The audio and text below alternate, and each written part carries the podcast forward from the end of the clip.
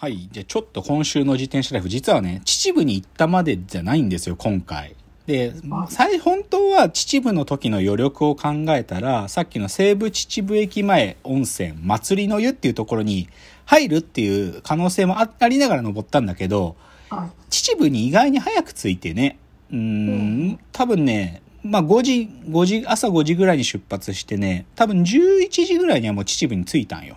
うん。だから、これ、なんかもうちょっといけるっていうので、ちょっと最初に計画した別ルートでですね、熊谷の方にそこから向かうんです、私は。秩父から熊谷、熊谷籠原の方に向かいました。はい。で、まあそこからも基本的には下りで、まあちょっと登る部分もあったけど、でも基本はもう熊谷の町まで下るんで、でね、いやー、久しぶりになんていうかな、熊谷籠原のあの辺の空気、はい。やっぱね、似てる。群馬の前橋似てるううんん。匂いが一緒っつうか。なんかあの、え田舎の匂いっつうの？ーはいはい。まあ、郊外都市の匂いというか。で、まあ、うんそれで、く熊谷行く途中に、深谷も通ったんだけど、深谷、深谷市は。で、深谷って、前ね、このラジオトークでも紹介したけど、映画の埼玉のラッパーっていう映画があるんだけど、それの舞台が、まあ、映画の中だと福屋って呼んでるんだけど、深谷なのね、深谷。その深谷、埼玉のラッパーの舞台の深谷もチャリで走ってね、ちょっとエモい気持ちになったりして。うん。あと、熊谷で久しぶりに僕山田うどん食べました。山田うどん。あいや、山田うどん、群馬にもあったから、山田うどん、学生の頃とか友達と安いし行ってたけど、久しぶりに山田うどんあって、これ食べようと思って山田うどん食べたよ。あのね、すごいアホっぽいメニューのパンチ食べ比べ定食っていう、もつ煮込みの白と赤が食べ比べられるっていうバカ飯があって、それ食べた。こんなバカな飯山田うどんやっぱりあるんだと思って、嬉しくなっちゃって食べちゃった。けどね、やっぱね、自転車の、これね、やり始めて知ったけど、なんか、エネルギーがやっぱりね、なくなってくのね。それが、ん如実にわかるんだけど、で、ー体の、なんていうか、その、もう、エネルギーゼロになっちゃった状態、ハンガーノックっていう部らしいんだけど、はい。で、それになっちゃうと、もう体動かないのよ、なんか。もう本当に動かないって状態になるんだけど、だから結構こう補給食みたいな、食べること結構重要で、今回僕ね、まあ、朝から晩まで結今回走ったけど、8食ぐらい食べてる。なんか途中の補給食、ウィダインゼリーとかも入れると、あー8食ぐらい食ってて、でもそんぐらい食わないと、だから山田うどんのパンチ食べ比べ定食は、なんか、水郷で食べたわけじゃなくて、マジで生き残るために食べたんだけど。うんで、まあ、それで熊谷行ってね。で、結局目的地をどこにしたかというとね、あの、熊谷の戦闘施設にしたんですよ。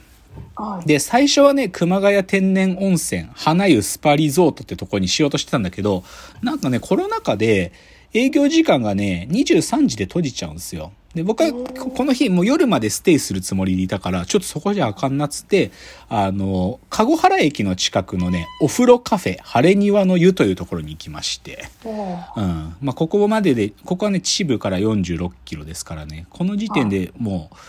100、140キロぐらい走ってるわけだけど、でもね、このお風呂カフェ晴れ庭の湯ちょっとこう研究すると、はいなんか、すごいお風呂カフェとか言ってるから、おしゃれなの、なんか。それこそ、あの、よくさ、館内着って配られるのよ、スーパー銭湯って。館内で着る、なんかで、それってなんか単純になんていうのかな、寒いみたいなやつとかな、ダサいんだ。おじさんが着ても、みたいな。なんだけど、そこ、ニコアンドと一緒に作っ、共同で作ったっていう、すごい可愛いおし、なんか館内着で、なんかおじさんが着てるとなんか変な、ポンチョみたいなやつなんだけど、でもそれと着てるわけ。だからすっごいおしゃれなブランディングしてんのよ、なんか。うんなのに、あのね、やっぱ熊谷って街のメイン層、そこに住まられてるメイン層と明らかにずれちゃってんのよ。やっぱ熊谷ってさ、ファミリーじゃん、どう考えたって。うんファミリーが住んでる地域なのに、そんなおしゃれなブラン、なんか、お風呂にしちゃってるからさ、本当にそ数名の若いカップルしか来てないんだよ、土曜日に。だから僕みたいなおじさんが一人でいても全然なんか居心地悪くないの。お客さんそもそもいないから。でさ、なんかさ、さ、さ、サウナ飯とか、まあ、ある、いろいろあるんだけどさ、サウナ飯とかもなんかすごい格好つけてて、パワーサラダとかね、サラダの、パワーサラダっていうサラダだけのご飯とかって、でもなんか普通そういうの頼むのさ、なんか女子がたくさんいるところだとなんか僕みたいなおじさんが頼むのはずいんだけど、余裕で食ってよ、パワー、パワーサラダ。だからね、なんか完全にブランディングとターゲットっていうかメイン層がずれちゃってるっていうマーケティングの典型なことやってたね。で、そっからさ、でも本当はそこのお風呂カフェ晴れ庭の湯で朝までボケっと過ごす。まあ、す寝るスペースもあるから過ごす予定だったんだけど、なんかね、ちょっと土日はね、天気がトリッキーで、本当は日曜日の、だから土曜日にもう出発してんだけど、日曜の午後過ぎから雨降るっていう予報だったから、まあ日曜の朝帰ってくれば雨に降られずに帰れると思ってたのに、その晴れ庭の湯でさ、もうサウナとか風呂入った後にさ、天気予報見たらさ、え明日午前中から雨降るの？っていう天気予報に変わってて、これはまずい。なんか、雨、さすがに雨の中走るのね、超きついのよ。びっしょびしょなるし、寒いし。だから雨を走るために行かんと思って、本当はその日そこにステイするつもりだったんだけど、もうダメだ夜走るしかないと思って、もうね、7時、8時ぐらいから残り70キロですよ。熊谷から新宿まで70キロ。でももう走ろうっつって、もうね、本当は嫌だったんだけど、夜走ってみました。初めてね。けどね、これいろいろ発見あった。なんか、10いわゆる国道17号をずっと走ってくればか着くから、国道をずっと走るんだけど、意外に夜走るのね、悪くないなと思いましたよ。確かに怖いんだけど、やっぱ暗いし。けど、なんか、ちょっと湿度が高かったわけ、雨降る前だからさ。なんかは、いで、なんかさ、コロナ禍になってさ、夜うろうろすること減ってるじゃん、間違いなく。なんか、で、なんかその湿度が高いその国道の夜みたいな、ちょっと地方の夜みたいな感じが、なんか花火大会の帰り道みたいな雰囲気がちょっとあってね。なんかさ、花火大会見た後のなんかあの暑い夜みたいな感じに近くて、なんかすごいエモい気持ちになったのよ。とか、あとさ、なんかさ、若い頃だけどさ、なんかみんなで夜まで遊んでさ、夜更かししてこう、夜、もう遅くなっちった眠いなとか言いながらコンビニに行く、あの、なんか眠くなりながら帰る夜みたいな。あの感じになんかなって、ちょっとすごいエモい気持ちになってね。そう。だから、その埼玉のね、国道17号の道なんか結構エモい気持ちで走ったんだよね。うん。だでもそれで70キロ走って、結局夜11時に帰ってきましたけどね。一日走って、でも結局、そう、多分走ったけど205キロぐらい。でもね、初めて200キロ超え1日で走ったけど、膝とか痛くなんないのよ、もう。あのね、多分、もう自転車のサドルの位置とか、なんかペダルの位置とか、そういうのが多分しっかりと固まったし、かつなんか、いわゆるちゃ多分トレーニングで、それなりになんか自転車に乗ってるから、こう、もう長い距離ね、踏めるようになってきて、200キロとかだったら、なんか全然、なんかもう、体へのダメージはそんなに大きくなくいけるなってことが分かりました。しかも1日で走れるって。だから、ちょっとね、いい、いい熊谷遠征でして、熊谷なんか、もうちょっとのんびりな、行く予定だったけど、熊谷行けるなと思ったんでね。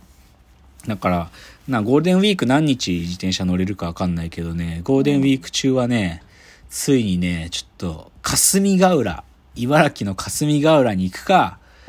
千葉の銚子まで行きます、私は。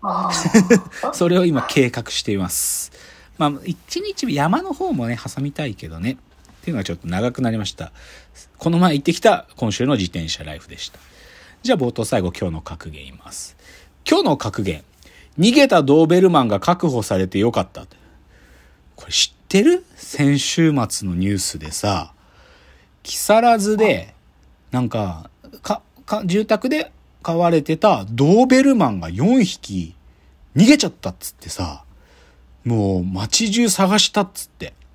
ドーベルマンが4匹街に解き放たれんだよ。怖すぎるだろ。で、なん、なまあ、け結局、警察が市内で見発見して、4匹とも確保して、で、まあ、怪我人はいなかった。で、まあ、飼い主のか方に返されたらしいけどさ、いや、ドーベルマン逃げて、もしね、食われ、食われるっていうか噛まれたじゃない、怪我人出てたら大変なのね、怖いよねっていう、ただそれだけ。じゃあコーナー参りましょう。ロフトプラスワンへの道。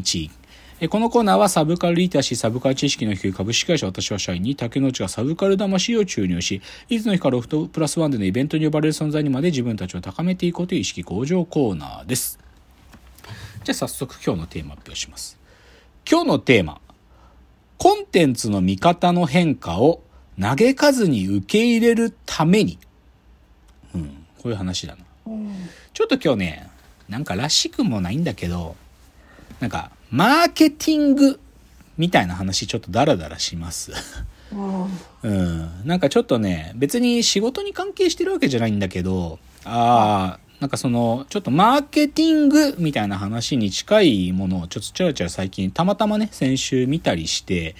なんか考えてたことに近かったりとか、もしくは、ああ、でもこういう見方俺はしたくないな、みたいなのが何個かあったんで、それをちょっとと。で、きっかけは単純で、あのーオンラインのイベントの、なんか、たまたま、そのお知らせの DM でね、あの、B&B っていう下北沢の本屋さんの、あの、やるイベントの告知が来て、それが、えっ、と、稲田豊文さん、森永真由美さんっていうお二人の方のトークライブで、スキップされる映画、ブロックされる広告、えー映画を早送りで見る人たち、ファスト映画ネタバレ、コンテンツ消費の現在という本と、欲望で捉えるデジタルマーケティング史というののダブル観光記念っていう、そういうトークイベントがあったんですよ。うんで、これを聞いて、で、このお二人がそれぞれこのダブル観光した本のそれぞれちょっと読んでみて、それでちょっと思うことがあるなというので今日のお話です。うん。じゃあちょっと次のチャプターからそれぞれの本を軽く触って、まあマーケティングって話をね、ちょっとチラチラしたいなと思います。じゃあ次です。